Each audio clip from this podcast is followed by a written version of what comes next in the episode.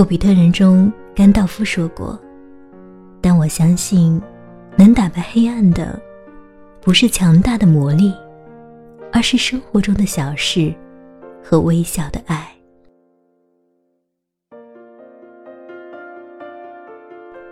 亲爱的耳朵，您现在所听到的声音来自于法朵。法朵在电波的这头向您问好，感谢您收听今天的节目。能打败黑暗的，往往是生活中的小事。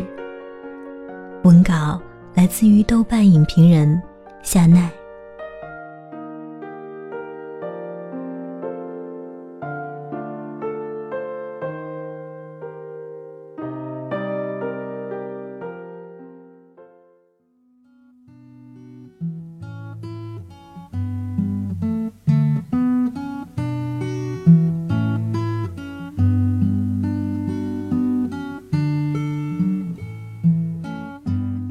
日本是性格很分裂的民族，一方面制造了那么多重口味的影像和漫画，但另一方面又能将生活中的小事和小爱刻画的淋漓尽致。最近在看安倍夜郎的《深夜食堂》，这本早就风靡海外的绘本，开年终于被引进内地。漫画讲述的是一间只在深夜十二点。到早上七点营业的小餐馆，其供应的美食，以及前来消费的食客与老板之间的小故事。每个章节介绍一种食物，顺道讲一个故事。但无论是食物和故事，都是简简单单的。也正是应了绘本中老板的那句自白：“可能因为我自己也比较单细胞的缘故，所以更喜欢简单。”和直接的人。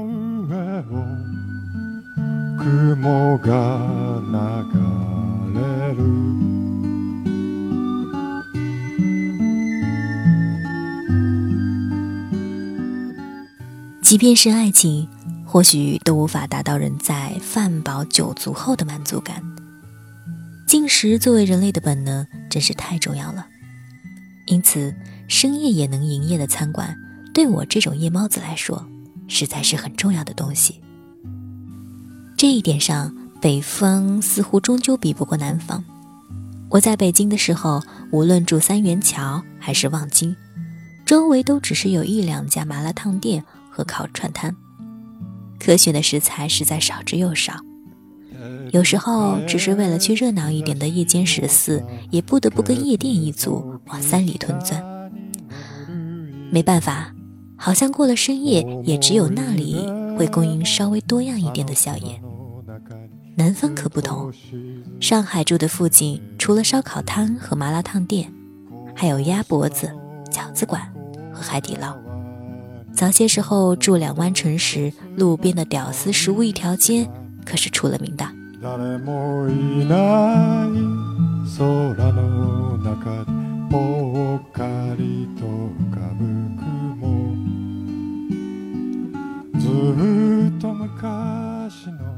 深圳就更胜一筹了，除了这些，还有紫菜包饭和各式各样的茶点。大晚上来一碗萝卜牛腩，暖暖的汤汁慢慢从喉咙流进胃里时，人便会愉快到不行。除了夜间可以吃的食物，深夜食堂里还说到了吃起来像家人做出来的食物。我一直觉得，在异乡独自或与人有人租住，厨房一定要开火才有家的感觉。所以我找房子时，厨房是必不可少的。深夜食堂的老板将隔夜的咖喱浇在新鲜出锅、热腾腾的米饭上，趁着冷咖喱被热气慢慢融化的时候吃，因为这个时候的咖喱更入味，更加好吃。结果食客看到后。都纷纷表示也想试试看，竟然让隔夜的咖喱饭也成了座上客的最爱。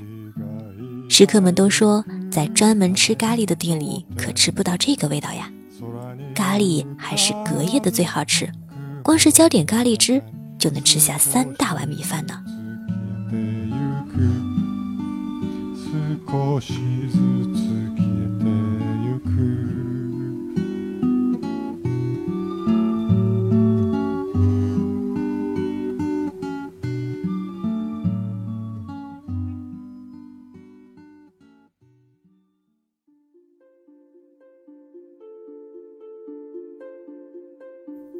要说身为一个客家人，如果有什么食物能让我最有家里的感觉的话，应该就是酿豆腐和擂茶了。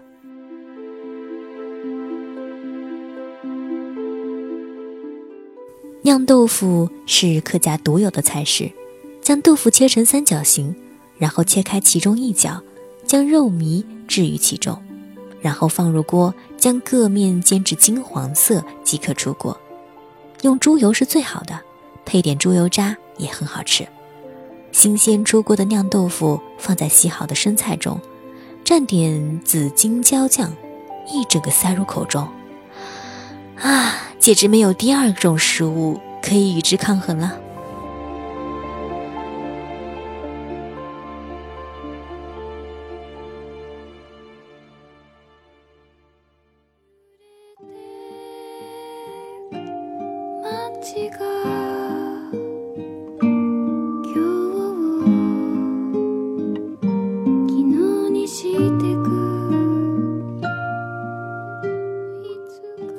至于擂茶，则实实在在是小时候的味道。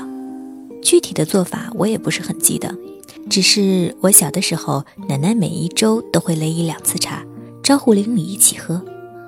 奶奶去世后，我就很少有机会再吃到擂茶了。家里没有几个人会做是其一，其二是初中之后便开始住校，几乎就只能与学校的饭堂打交道了。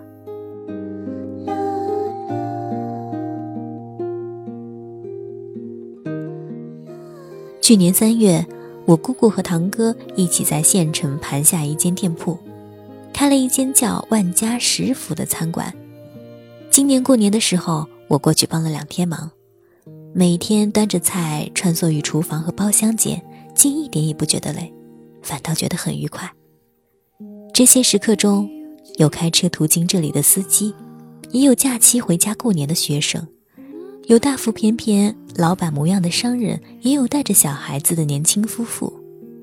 只要走出餐馆，他们每个人的每一天，或许都有着截然不同的经历。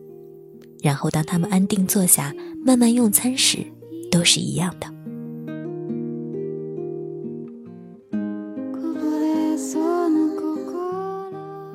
他们是平凡、知足且无畏的人，脸上写满了细小的爱和幸福。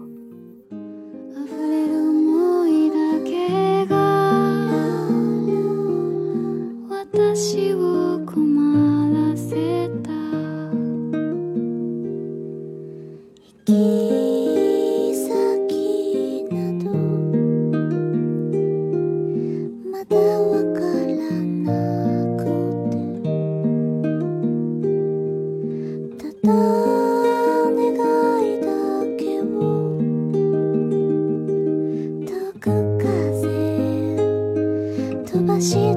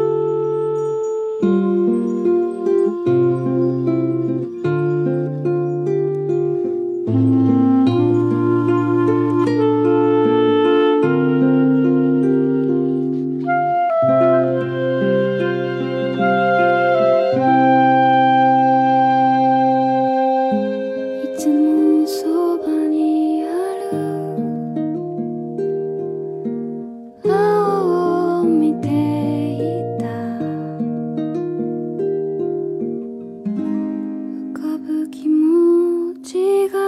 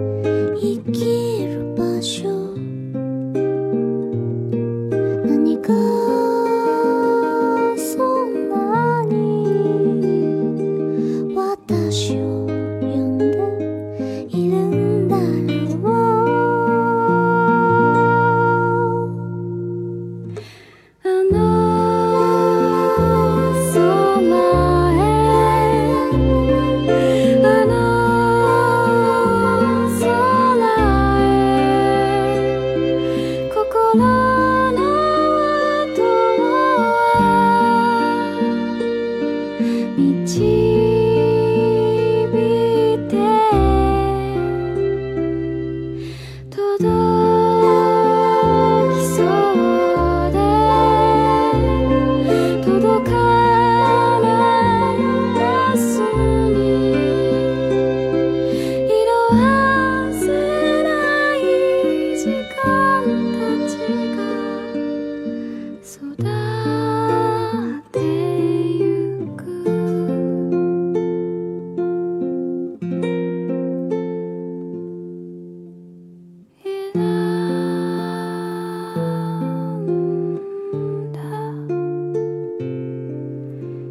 一つの道